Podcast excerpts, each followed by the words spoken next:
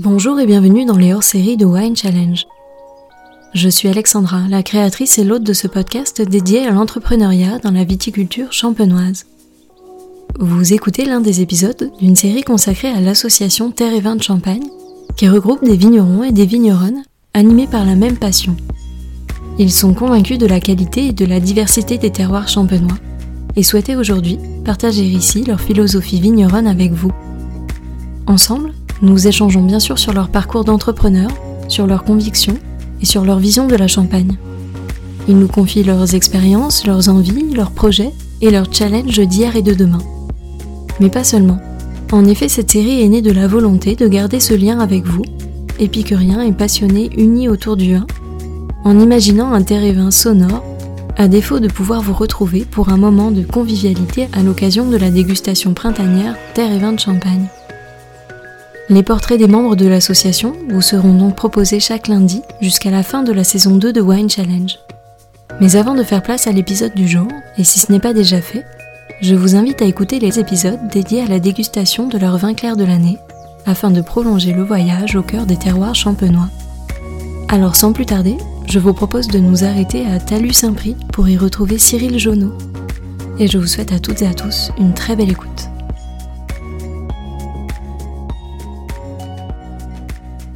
Bonjour Cyril. Bonjour Alexandra. Merci d'avoir accepté l'invitation au micro de Wine Challenge. Je suis ravie de pouvoir en savoir un petit peu plus sur ton parcours, sur ta philosophie vigneronne et puis évidemment sur le domaine. Donc je vais te laisser présenter le domaine justement de la façon dont tu le souhaites. Merci, ravi d'être avec toi aujourd'hui. Donc Cyril Jonot, vigneron à Talus-Saint-Prix dans la vallée du Petit Morin. C'est-à-dire qu'on descend 30 km en dessous Épernay et puis on s'arrête 15 km avant Cézanne. Alors la particularité un peu des lieux, c'est que on est englobé euh, bien souvent dans la côte des Blancs, alors que la particularité vraiment du village, c'est qu'on a énormément de pinot meunier et de pinot noir. Ceci étant dit, effectivement, c'est une histoire de différence de sol qui va nous caractériser, et puis une différence de petit climat, puisqu'on est au pied du petit morin, qui va nous amener de l'humidité, euh, de la fraîcheur un peu permanente, et celle qu'on redoute particulièrement, c'est celle du printemps où on va du coup avoir euh, des conditions gélives euh, assez prononcées sur le secteur. En termes d'histoire familiale sur le domaine, combien de générations se sont succédées? Alors, en fait, pas énormément, puisque je suis la troisième génération de vignerons. La première étant mes grands-parents paternels, qui étaient issus du village, mais c'était plutôt le deuxième métier euh, de l'époque, puisque mon grand-père était forgeron. Et puis, c'était plutôt le métier de ma grand-mère d'aller s'occuper des vignes et de faire pousser du raisin. Mais à cette époque-là, ça s'arrêtait là, puisque euh, le raisin était emmené à la coopérative du village. Et puis, évidemment, ma grand-mère emmenant mon père euh, dans les vignes un peu tout le temps avec elle, eh ben, ça a donné à mon père euh, l'envie de continuer le métier, parce que lui, il aimait pas du tout le métier de forgeron, par contre. Et donc, il s'est orienté sur la, viticulture, mais il a très vite eu envie de vinifier, de voir ce que donnaient les raisins du secteur, et donc est très vite arrivé la question de dire on a envie de vinifier, on a envie de voir ce que ça donne. Donc on va installer un pressoir, première étape, et puis on va faire des caves. Finalement, trois ans après son installation, avec l'aide de ma mère bien sûr, ils ont installé le premier pressoir, c'était un cocard de 1000 kg, traditionnel, et puis euh, ils ont pu commencer leur toute première vinification, qui était toute petite, puisqu'ils ont continué quand même à livrer du raisin.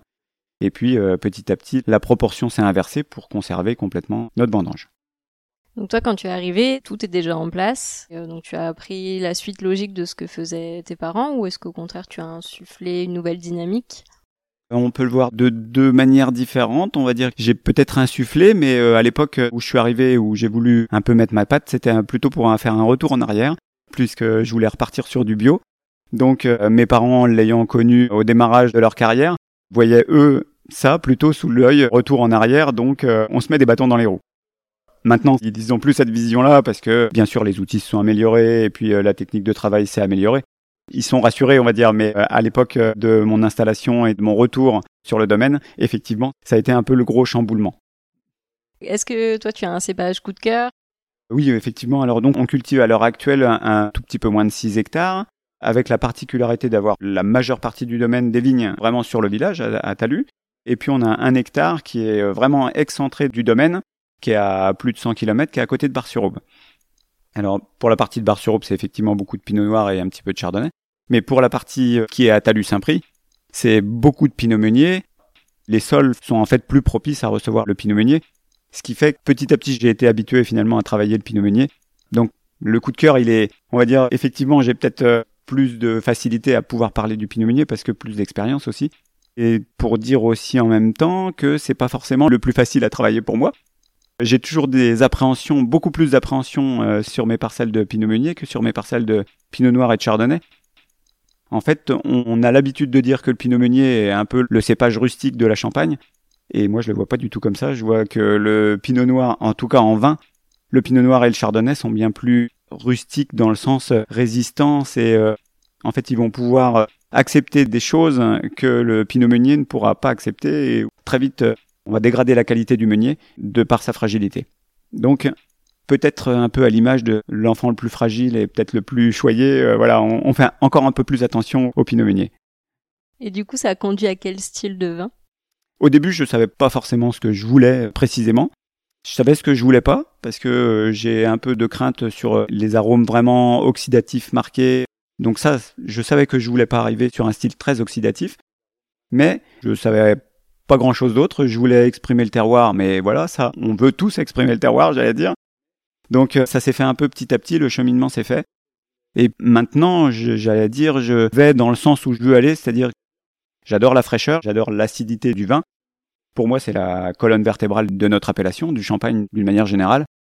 C'est un peu mon fer de lance. Je travaille dans le sens de on va aller chercher de l'acidité, bien sûr de la maturité, mais la pierre angulaire va être l'acidité. Et comment est-ce que tu travailles en cuverie? Est-ce qu'il y a un travail qui est fait sur le bois ou est-ce que c'est uniquement avec des cuves acier ou inox? Effectivement, il y a un petit peu de bois. Alors dans la proportion, on va dire, il y a un quart de vin vinifié en fût de et puis euh, trois quarts vinifiés en cuve. Et là, je recherche en fait l'équilibre que va pouvoir m'apporter l'assemblage des deux. Je fais effectivement quelques cuvées qui sont euh, uniquement vinifiées sous bois, mais ça, ça reste pour les toutes petites, les parcellaires, les tout petits volumes. Et pour mes autres assemblages, qui sont eux en plus grosse quantité, là, ce que je vais aller chercher avec le bois, on va dire, c'est un peu un équilibre en fait entre le côté réducteur des cuves et le côté oxydatif des fûts et en plus de la complexité que va apporter le fût, en fait, c'est une correction de l'équilibre dans le côté oxydoréduction du vin. Et est-ce que les vins ont changé entre la philosophie de tes parents et la tienne? C'est une bonne question. Et finalement, c'est en redégustant les vins de mes parents, mais 20 ans plus tard, et on se dit, bon, oui, effectivement, c'est pas pareil, mais oui, mais il y a 20 ans qui se sont écoulés. Donc, euh, c'est toujours très difficile parce que finalement, le changement, il se fait pas d'une année sur l'autre on déguste, on déguste, on n'arrête pas de goûter nos vins et puis de se dire ah ouais ça c'est bien, ça c'est ce que je veux faire, ou alors euh, non ça on abandonne et puis on part sur autre chose. Et finalement on perd l'historique de ce que faisaient nos parents, même si on l'a un peu en tête. Difficile de faire vraiment un parallèle euh, entre les deux. Alors je pense oui que c'est effectivement différent de ce que faisaient mes parents, parce que c'est plutôt un peu les clients qui nous le disent et les amis qui nous disent les vins ne sont plus du tout les mêmes. Non pas que ça soit mieux ou moins bien, euh, peu importe, mais en tout cas, eux nous disent, c'est pas du tout les mêmes. Donc, je veux bien les croire. Maintenant, j'aurais du mal à dire comment ils étaient à l'époque et comment ils sont maintenant pour bien faire le distinguo. Et en termes de pratiques culturelles, qu'est-ce que tu as apporté sur le domaine que ne faisaient pas tes parents? On est reparti sur le travail du sol, bien sûr, qui avait été complètement abandonné. J'ai commencé à retravailler les sols en 2002 avec les vieux outils de papa, qui étaient bien rangés, bien au fond de la grange. Donc euh, ceux-là, on les a ressortis. Et ça, ça a été finalement certainement un des gros points qui a dû changer les vins. Parce que finalement, ça, ça a été assez rapide en changement. Je trouve que c'était pas effectivement d'une année sur l'autre, mais presque, où on a pu voir à la dégustation une élévation de l'acidité dans les vins. Et puis peut-être, alors est-ce que c'est l'acidité qui me fait dire ça, j'en sais rien. Mais en tout cas, on a pu aussi gagner en précision sur les vins. Ça, ça a été un peu le premier déclic où je me suis dit, bon, on élimine euh, un produit et on gagne en précision sur les vins. Peut-être qu'on peut continuer un peu plus loin euh, dans ce sens-là, sur la vigne, aller euh, chercher le bio, mais encore un peu plus loin, sans vraiment chercher de certification au début. C'était pas forcément une fin en soi. C'était plutôt voir justement si on allait continuer à changer les vins au fur et à mesure où on réduisait nos intrants de synthèse. C'est pour ça que j'en reviens encore à la même chose, c'est que c'est difficile de dire est-ce que ça a changé? Est-ce que le bio a pu changer nos vins? Oui, certainement, mais pas sûr, euh, je ne sais pas. Le travail du sol, j'en suis sûr. Le bio, peut-être. Et donc aujourd'hui, il y a une certification? Et aujourd'hui, il y a une certification, ouais. En fait, je suis rentré dans la certification en 2015. pour avoir mes premiers vins certifiés en 2018 qu'on a assemblés avec des vins non certifiés, donc on a perdu la certification, donc tout ça prend son temps. Et puis je pense que d'ici euh, maintenant, allez, dans 3-4 ans, on aura la majeure partie de nos cuvées qui seront certifiées. Et est-ce que c'est une volonté ensuite d'évoluer vers euh, la biodynamie? Je teste en parallèle. Pour l'instant, je ne rentre pas dans la certification, même si là maintenant je me dis j'ai mis du temps à rentrer dans la certification bio. Peut-être que je pourrais aller beaucoup plus vite sur la certification biodynamie, mais je dois avoir une tendance à faire les choses lentement, j'ai l'impression. Et, en fait, il faut du temps pour que j'accepte euh, de me dire maintenant je sais faire, je peux bien le faire et j'ai mis les moyens en place pour pouvoir bien le faire. Alors pour l'instant j'en suis encore pas là euh, sur le niveau biodynamie, notamment au niveau des doses de cuivre où la biodynamie nous impose encore un kilo de moins que la bio tout court. Sur Talus Saint-Prix en l'occurrence, où on a quand même l'humidité du petit morin, c'est un vrai challenge de pouvoir arriver à descendre aux 3 kilos maxi de la biodynamie. Donc peut-être que j'y arriverai un jour, je vais croiser les doigts, mais pour l'instant, j'en suis encore pas capable. J'ai cette impression de dire, bon, on prend son temps parce qu'on n'est peut-être pas assuré à 100% dans ses gestes ou dans sa façon de faire. Est-ce qu'il y a quelque part un syndrome de l'imposteur qui se cache? Oui, je pense qu'il y, a de ça. J'ai besoin d'être euh, rassuré dans mes actions. Quand je dis être rassuré, c'est de voir sur le vin ce que ça donne. Et est-ce que ça me plaît davantage ou est-ce que ça ne me plaît pas davantage? Et effectivement, ça, ça demande forcément beaucoup de temps. D'où euh, ma lenteur dans l'exécution de mes tâches. Ouais, ouais. Et est-ce qu'il y a des personnes qui assurent un petit peu plus euh, la partie confiance sur certains points techniques que tu n'aurais pas encore abordés? Alors, quand j'ai commencé à travailler en bio, effectivement, euh, j'ai demandé l'aide d'un vigneron qui fait du conseil en bio. Ça me permettait de se rassurer. Mais je crois que vraiment le moment important où ça m'a permis de prendre confiance dans la voie que je prenais, ça a été quand même les débuts de Terre et Vin, où finalement, à goûter les vins de tout le monde, entre copains, les vins clairs et les champagnes, parce que du coup, on commençait au vin clair, et c'était vraiment ça le fer de lance. Donc euh, on pouvait vraiment apprécier les choses année après année. Et je pense que ça, ça a dû me projeter un peu plus loin en me disant, bon, il y a déjà des gens qui le font depuis longtemps et ils font du vin qui me plaît beaucoup. Donc euh, je vois pas pourquoi ça marcherait pas chez moi. Donc allons-y, on doit pouvoir continuer dans ce sens-là. Et la biodynamie, c'est exactement la même chose. Hein. Je vois bien que les vins que je goûte en biodynamie me plaisent. maintenant, il va falloir que je les mette en place à la maison. Et aujourd'hui, est-ce que tu te sens pleinement entrepreneur? Ah ouais, je pense que oui, oui, de peut-être de plus en plus. Le démarrage, forcément, quand on démarre en tandem avec nos parents, on est plus euh, exécutant. C'est comme ça que moi je l'ai ressenti au départ. On arrive bien sûr avec sa formation intellectuelle, un peu sa vision des choses, mais on exécute parce que on veut apprendre le B à bas de ce que nous enseignent nos parents. Et puis partant de là, une fois que nos parents nous laissent euh, de plus en plus de liberté, on se dirige vers ce que on a envie de faire au plus profond de nous-mêmes depuis longtemps ou depuis peu. Des fois, c'est presque instantané en se disant "Oui, mais il faut que je mette ça aussi en place." Donc euh, là, on y va plus vite. Mais enfin, pour mon cas personnel, c'était quand même plus long. Et est-ce que ça a été simple pour toi de trouver ta place au moment où tu es revenu euh, sur le domaine familial? Ouais, très simple. C'était vraiment hyper facile. Mes parents, de toute façon, avaient envie, se projetaient très bien euh, en levant le pied et voulaient me laisser euh, les mains libres sur ma manière de travailler. Donc euh, là, ça a été vraiment extrêmement facile quand je peux comparer avec d'autres amis où c'est vraiment compliqué, où les parents ne veulent pas lâcher parce qu'ils ont l'impression que s'ils s'en vont, tout va s'arrêter. Moi, j'ai pas ça du tout. Au contraire, ça a été plutôt bon. Bah maintenant que le tandem est passé, vas-y, fais ce que tu as envie, on te fait confiance, on te suit. T'es libre totalement de, faire ce que tu veux. Alors, ça met peut-être la pression de se dire euh, oui, maintenant je fais ce que je veux, mais enfin, bon, il faut pas que je me plante euh, par rapport à là où je prends le, domaine. Il va falloir quand même assurer une continuité. Mais en tout cas, j'ai une chance extraordinaire de ce point de vue-là, c'est euh, de faire vraiment ce que je veux et d'avoir pris quand même le temps, d'avoir le recul historique qui m'a permis d'avancer quand même un peu plus vite. Je dis je suis lent, mais bon, ça m'a permis d'avancer un peu plus vite dans les grosses erreurs à ne pas faire, même si finalement tant qu'on n'a pas fait l'erreur nous-mêmes, je crois que on se dit qu'il n'y a peut-être pas une erreur. Et quand tu es arrivé, est-ce que tu sortais tout juste de tes études ou au contraire, est-ce que tu avais pu aller voir un petit peu ailleurs avant euh, d'autres façons de faire? Non, en fait, euh, je sortais de mes études euh, qui ont duré un peu longtemps à mon goût, mais en fait, c'est pendant mes études que j'ai pu voir plusieurs façons de travailler, plusieurs régions. Je suis allé à la Viti à Avise pour commencer parce que finalement, dès la troisième, même la quatrième, je savais que je voulais être vigneron. C'était exactement ça qui me plaisait. J'avais toute certitude que je partirais pas de cette idée-là, ce qui a été réellement le cas. Et puis après, là, mes parents m'ont dit, bah, t'as le temps, vas-y, continue les études. on peut que regretter de ne pas en avoir fait, mais on peut jamais regretter d'en avoir trop fait. Donc, euh, du coup, j'ai continué mes études et puis je suis parti pour élargir un peu les horizons. Je suis parti en ingénieur en agriculture à Lyon.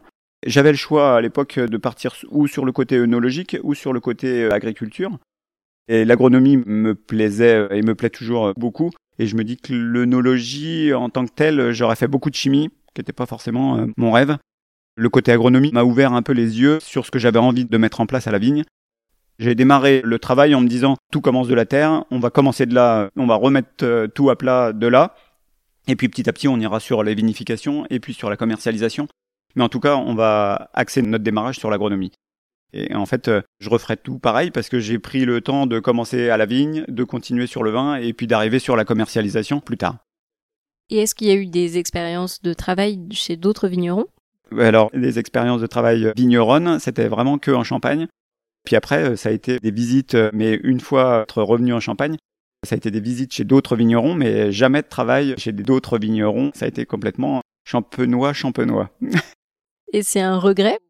Alors si, oui, ça ferait partie des choses que si je refaisais, je partirais euh, beaucoup plus à l'extérieur. Mais j'avais à l'époque une focale sur le champagne et sur mon domaine. Et finalement, je voulais quelque chose qui puisse me donner des idées pour mes vins. Et quand on sort de l'école ou quand on est plus jeune, on est certainement avec un champ de vision beaucoup plus étroit.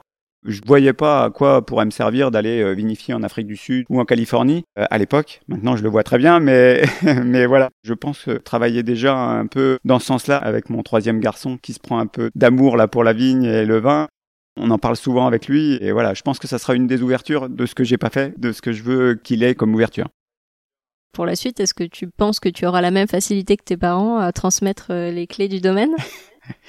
Et eh ben là, ça, euh, j'espère. j'espère, mais franchement, j'en suis pas sûr. Mais je pense qu'il faudra que je me force énormément pour laisser cette place totale à mon garçon, même si je sais qu'il travaillera bien forcément et il travaillera à sa façon. Je pense que ça sera un, combat pour moi de me dire, va-t'en, laisse-le faire, laisse-lui les mains libres, c'est lui qui a les nouvelles idées, c'est lui qui doit mettre en place. Ça sera certainement un combat sur moi-même, parce que on est tellement impliqué dans nos métiers. J'ai trois garçons, et je pense que le domaine en est un quatrième. Ça serait difficile de dire autrement, ouais. Euh, si on parle un peu de management, est-ce que c'est simple pour toi de gérer une équipe ou au contraire, est-ce que ça t'a demandé un peu plus d'efforts? Ça m'a demandé des efforts, maintenant ça va mieux. J'avais pas une âme managériale au départ parce que peut-être j'étais pas non plus très sûr de comment bien le faire. Donc peut-être que ça m'a un peu freiné de ce côté-là. Mais de toute façon, je pense que dès tout petit, j'avais pas une âme euh, à avoir envie de diriger les gens et, je préfère moi qu'on me dise pas ce que je dois faire et me laisser le faire plutôt que me dicter ce que je dois faire. Donc peut-être que je refais ça un peu. Maintenant, j'ai seulement un salarié permanent et puis euh, j'ai trois temporaires. Mais je dirais que je les laisse un peu plus euh, libres dans leur travail. Je veux pas leur dire comment le faire précisément. Je veux que ça soit eux qui soient contents de le faire comme ils le font je veux pas m'imposer. Sauf si euh, ça me plaît pas, mais en l'occurrence c'est pas le cas puisque on travaille depuis longtemps ensemble et donc euh, ils savent ce que j'aime, ce que j'aime pas. Donc euh, je pense que c'est pas très compliqué pour eux de garder un peu la route et de pas avoir de dictée précise de comment ils doivent le faire. Quelles pourraient être les qualités d'un entrepreneur aujourd'hui pour avancer de la façon la plus sereine possible? Moi, c'est ma vision comme ça. Je le vois en me disant, j'aimerais pas qu'on soit tout le temps au-dessus de moi à regarder comment je fais et me dire ça c'est pas bien, ça c'est bien. Donc je pense qu'on doit être là en étant présent quand on a besoin de nous, mais savoir s'effacer quand il n'y a pas besoin. Et quand on voit que le travail se passe bien, j'ai un peu tendance à me dire, euh, là, il faut que je m'efface. Il faut que ça soit les personnes qui travaillent avec moi qui sachent faire le travail et à la limite même euh, c'est d'autant mieux qu'ils sachent le faire sans que je sois là parce que euh, il y a un jour où je serai pas là et il va falloir quand même travailler même s'ils savent que je reviens le lendemain, il faut que le jour le travail soit fait. Et je pense que j'irai plutôt dans ce sens-là mais je pense que c'est avec ma sensibilité personnelle où je veux pas imposer euh, quelque chose de vraiment euh, pesant. Et quel est le conseil que tu as reçu qui t'a le plus servi et qui te sert encore aujourd'hui ou auquel tu penses encore aujourd'hui? C'est peut-être euh, mon grand-père qui me disait toujours pas trop de compliments. Donc il faut le faire, il faut pas attendre de compliments, il faut peut-être en donner un peu, mais de toute façon, y a-t-il vraiment quelque chose de bien et quelque chose de pas bien? C'est vraiment tellement subjectif qui va être bien pour nous sera pas bien pour le voisin. Donc effectivement, pas trop de compliments. Alors ça me correspond aussi par rapport à ma personnalité où je suis pas très expressif et Donc je vais pas en dire plus qu'il faut, je vais plutôt aller à la concision et puis à être pesé dans mes mots, mais oui, je pense que ça va être ça. Et quel est le conseil que tu pourrais donner à la nouvelle génération qui s'intéresse au monde du vin? D'être ouvert, d'être très ouvert, ce que j'ai pas été moi à mes débuts. Je pense que l'ouverture nous fait grandir vite. Parce que là où j'ai mis du temps, je pense que quelqu'un qui est ouvert va pouvoir aller bien plus vite avoir envie de faire les choses très très bien, on va dire que c'est pour tout le monde, mais d'être ouvert, c'est là où on va pouvoir vraiment le mettre en pratique et se dire, ouais, ok, ça c'est superbe, comment c'est fait? Et qu'est-ce que tu dirais au Cyril qui arrivait sur l'exploitation avec un peu de recul? N'attends pas 20 ans pour avoir confiance en toi. au bout de 5-6 ans, normalement, ça devrait pouvoir être jouable. Et avant de conclure cet entretien, quel est le dernier champagne que tu as dégusté? Bah, C'était un champagne de chez Benoît, c'était la cuvée Louis. C'était une 2004 et c'était grandiose, c'était très beau. Et est-ce qu'il y a un vin ou un champagne que tu rêverais de déguster? Champagne que je rêverais de déguster, j'allais dire que j'en ai déjà quand même petit à petit, au fur et à mesure des années, on arrive à compléter les champagnes qui nous manquent dans la dégustation. Ça serait peut-être plutôt un vin où j'aimerais bien goûter, peut-être une coulée de Serran que j'ai goûté une fois, mais j'étais trop jeune pour pouvoir euh, apprécier entre guillemets, en tout cas pour pouvoir euh, goûter le vin comme je le goûterais maintenant. Peut-être la coulée de Serran, ouais, justement pour peut-être pour le côté biodynamie et puis euh, savoir ce qu'on va mettre à la vigne en place, qu'est-ce que ça peut donner sur le vin qu'on va goûter. Et quel est ton plus beau souvenir de dégustation? Alors le plus beau souvenir de dégustation, je pense que ça a été quand j'ai ouvert une campagnard M6 de chez euh, Raphaël euh, Beresch où je me suis dit euh, waouh ça c'est le vin que qui me fait rêver en fait dans la trame du vin dans la précision. Et c'était vraiment fabuleux. Ouais je pense que ça c'est un de mes plus grands souvenirs de déguste. Et pour conclure j'ai l'habitude de laisser le mot de la fin à mes invités. Quel pourrait être le mot qui résume le mieux ton état d'esprit du moment? Toujours l'envie je pense. Encore l'envie l'envie d'aller chercher toujours mieux. Je ne sais pas ce que c'est le mieux, mais en tout cas, l'envie de perfectionner nos méthodes de travail et l'envie de faire plaisir après dans le verre, de se faire plaisir et de faire plaisir.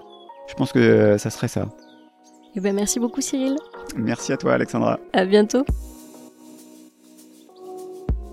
Merci à toutes et à tous d'avoir écouté cet épisode. J'espère vraiment qu'il vous a plu et qu'il vous a donné envie d'en savoir plus sur l'invité du jour. Vous pouvez retrouver dès maintenant toutes les informations et les références de cette conversation sur le site wine-challenge.com, mais également sur le compte Instagram du podcast at Wine Challenge Podcast. Je vous donne rendez-vous la semaine prochaine pour découvrir un nouvel épisode hors série Terre et Vin, et d'ici là, je compte sur vous pour partager vos épisodes préférés auprès de tous les amoureux du vin. Merci à toutes et à tous, et à très vite